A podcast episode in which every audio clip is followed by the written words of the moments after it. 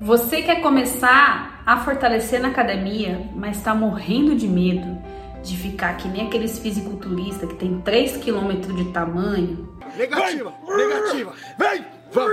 No vídeo de hoje eu vou te contar que não é bem assim que você vai ficar igual uma Graciane da vida.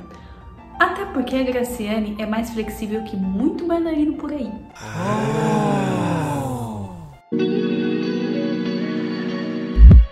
E aí, meu povo bailarinístico, como vão vocês? Eu sou Tamires Reis, personal trainer de bailarinos e sejam muito bem-vindos a esse vídeo que vai quebrar vários tabus dentro da dança. Eu tenho certeza que você um dia na sua vida já pensou as seguintes frases: Será que eu vou ficar muito maromba se pegar carga?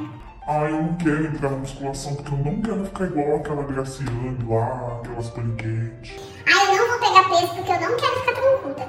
Olha, eu só vou malhar perna e eu vou malhar perna de leve, tá? Porque eu não quero ficar com o braço grande e eu também não quero ficar com a perna pesada, tá? Então, antes de desmistificar todas essas sentenças que eu com certeza já ouvi de bailarina, eu mesma já falei muitas dessas frases. Não se esquece, ó, de se inscrever agora, ó, neste exato momento neste canal aqui, ó, tem um botãozinho aqui embaixo. Já aproveita, se inscreve, ativa o sininho, porque toda semana tem vídeo novo que fala sobre performance, fala sobre tratamento de lesões, tem reviews também para vocês terem uma noção e alguns vlogs de como que é essa minha rotina bailarinística. Se inscreve aí. Eu sei que tem muito bailarino que tem medo de pegar carga na academia, porque a gente já, quando a gente pensa em academia, a gente já pensa no seguinte vídeo. Tá saindo da jaula o monstro, pô! Isso aqui sim! Aqui nós constrói fibra! Mas o que ninguém conta e ninguém mesmo conta é que para você chegar ao estado dessas pessoas, você precisa treinar por anos, anos, anos. Não são dois anos, não são três anos, são muitos anos com cargas muito ah, por todos esses anos.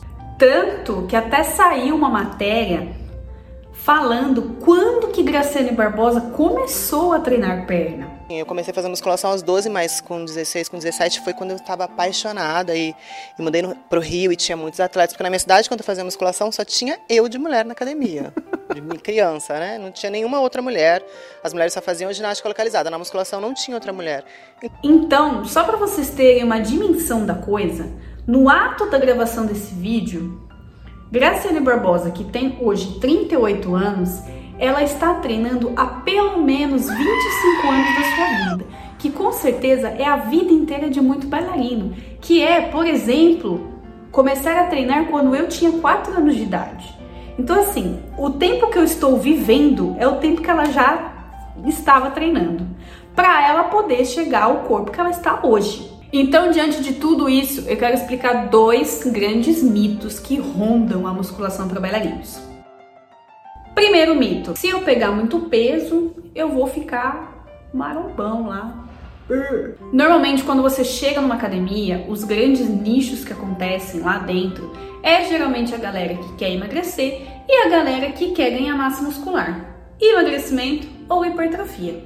E a visão que a gente tem desse processo é assim: é sempre uma pessoa gordinha que quer emagrecer ou uma pessoa magrinha que quer ficar coxuda e bunduda. Mas o que as pessoas não entendem é que existem níveis de hipertrofia muscular. Não é só simplesmente malhar e ficar bunduda ou malhar e ficar seca.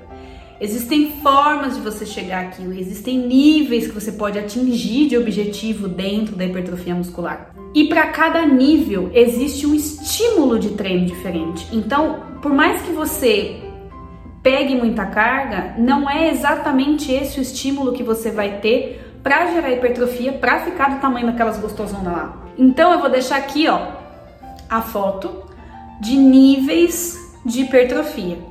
Vocês podem ver que tem as pessoas que têm uma hipertrofia menos acentuada como tem uma galera que tem uma hipertrofia mais acentuada. Então existe um mundo por trás disso para você chegar ao nível de Graciane Barbosa, que parece que, sei lá, passa o dia inteiro óleo no corpo para ficar com os músculos para fora. Mas não é só o treino também. Para você chegar a um nível de baixíssima porcentagem de gordura, você precisa de uma alimentação assim.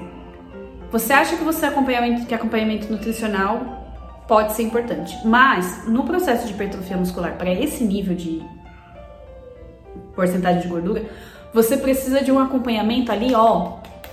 Você não respira, você tem que comer exatamente aquilo, você não sai da risca, você conta, conta cada grama, você conta cada gota de água que você ingere. Enfim, é um negócio muito louco que eu nem sei como é que é, porque eu não tenho interesse de trabalhar, mas eu sei que é assim porque eu já conversei com pessoas que são assim já trabalhei em ambientes de academia, já conheci muitos nutricionistas, então eu sei que o negócio é acirrado até não poder mais.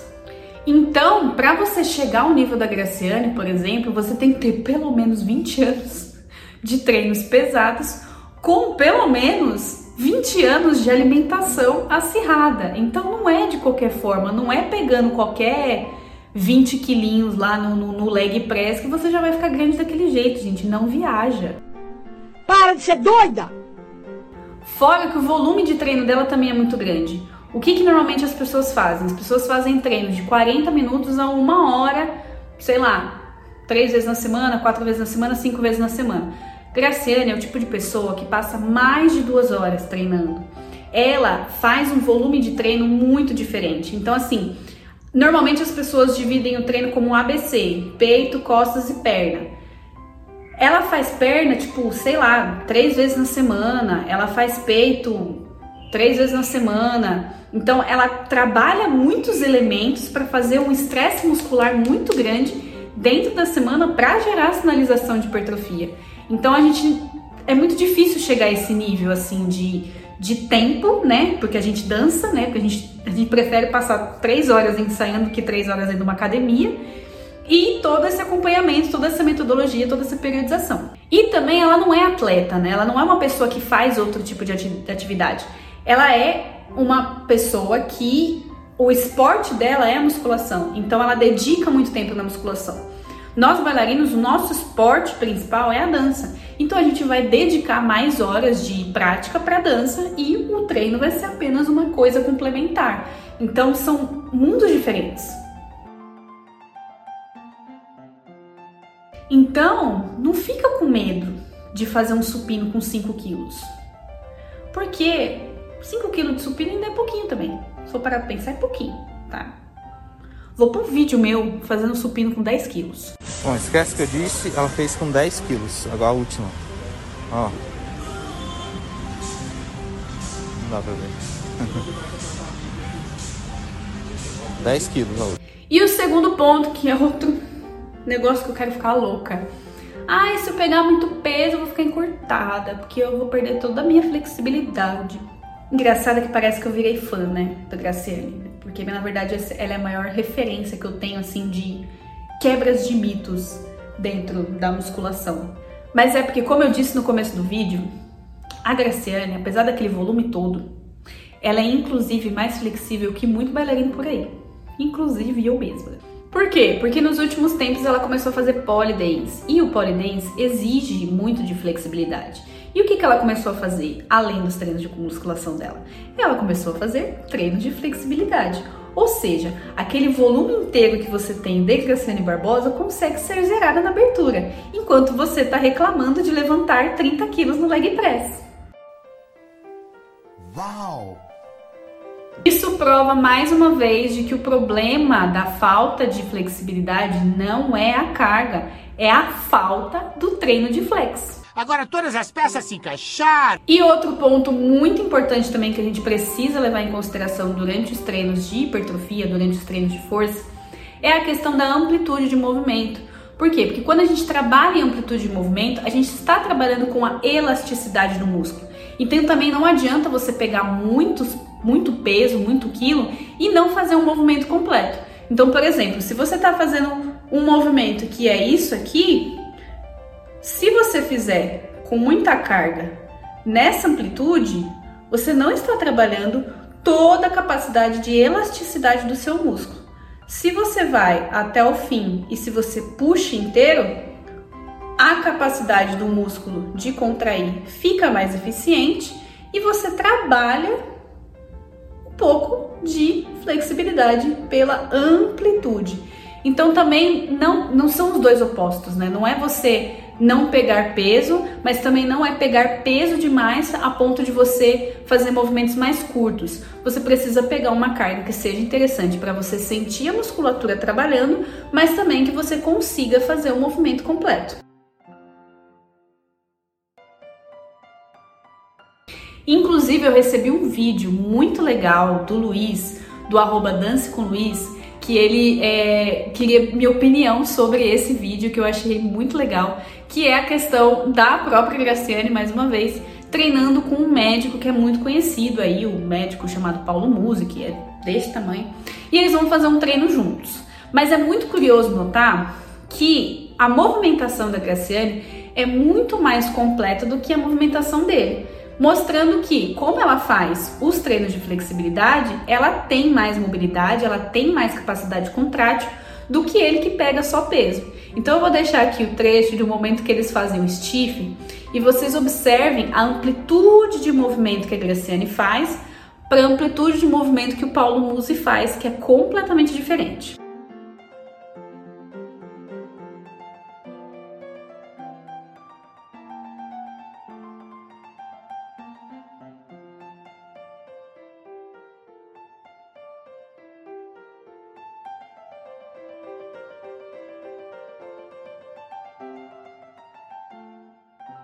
Vocês viram? A capacidade dela de manter a coluna reta e fazer o movimento completo foi completamente diferente da dele, que parece que fica com as costas um C e ele nem consegue descer tudo. Então ele quase não consegue colocar o peso no chão enquanto ela vai lá tranquilamente. Até porque no começo do vídeo também ela faz um alongamento básico e ela toca no chão naturalmente. Ele, gente, não consegue nem passar a canela, tadinho.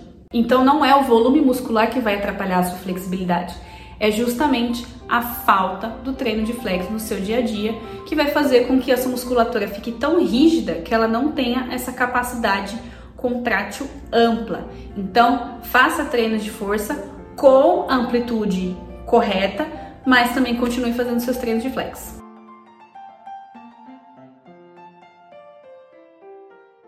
Entendeu? Então, assim, não pega um de vilão e o outro de mocinho. Esquece essa história. Os treinos complementares eles são fundamentais para melhorar a sua performance. Tanto que, como vocês podem ver, essa amplitude de movimento que você faz com carga pode inclusive ajudar na sua flexibilidade, porque você vai estar trabalhando a capacidade contrátil do seu músculo. Então, não deixa de fazer o flex em função da musculação e não deixa de fazer a musculação em função do flex.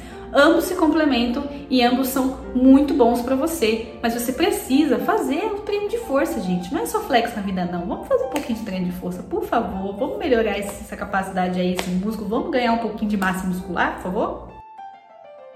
E detalhe para uma dica bônus, muito importante. Não faça treinos de flex imediatamente após o seu treino de força. Então, se você está fazendo um treino de perna, não faça abertura no mesmo dia. Tente fazer o mais longe possível. Então, sei lá, você treinou de manhã, faz o treino de flex à noite ou faça o treino de flex no dia seguinte, porque são estímulos musculares diferentes. Pense que o seu músculo ele é um elástico. Uma hora você está fazendo força, outra hora você está esticando. Se você faz força e estica no mesmo dia, a longo prazo isso vai dar muito ruim. Então, deixe essa rotina de treino em momentos separados para a saúde da sua musculatura, pelo amor de Deus. E aí, meu povo, vamos dar chance para os treinos de força, pelo amor de Cristo? Vamos melhorar essa capacidade contrátil do seu músculo? Vamos ganhar massa muscular para que você tenha tônus, para você que você consiga ter resistência e força para fazer os exercícios? Bora? Comenta aí se você é cisne maromba, se você é do time musculação, para representar essa classe que está saindo do lago. É uma piadinha. Sai da jaula monstro, sai do lago cisne. entendeu? E se você curtiu esse vídeo, não se esquece de deixar o seu joinha, comentar o que você achou, compartilhar para aquela sua amiga que fala, ai não, eu não quero fazer musculação. E também se inscrever, porque toda semana tem vídeo fresquinho aqui no canal. Várias análises, várias dicas, vários conteúdos que vão te ajudar a ter uma carreira mais longa dentro da dança, certo? Então, um beijo e até semana que vem.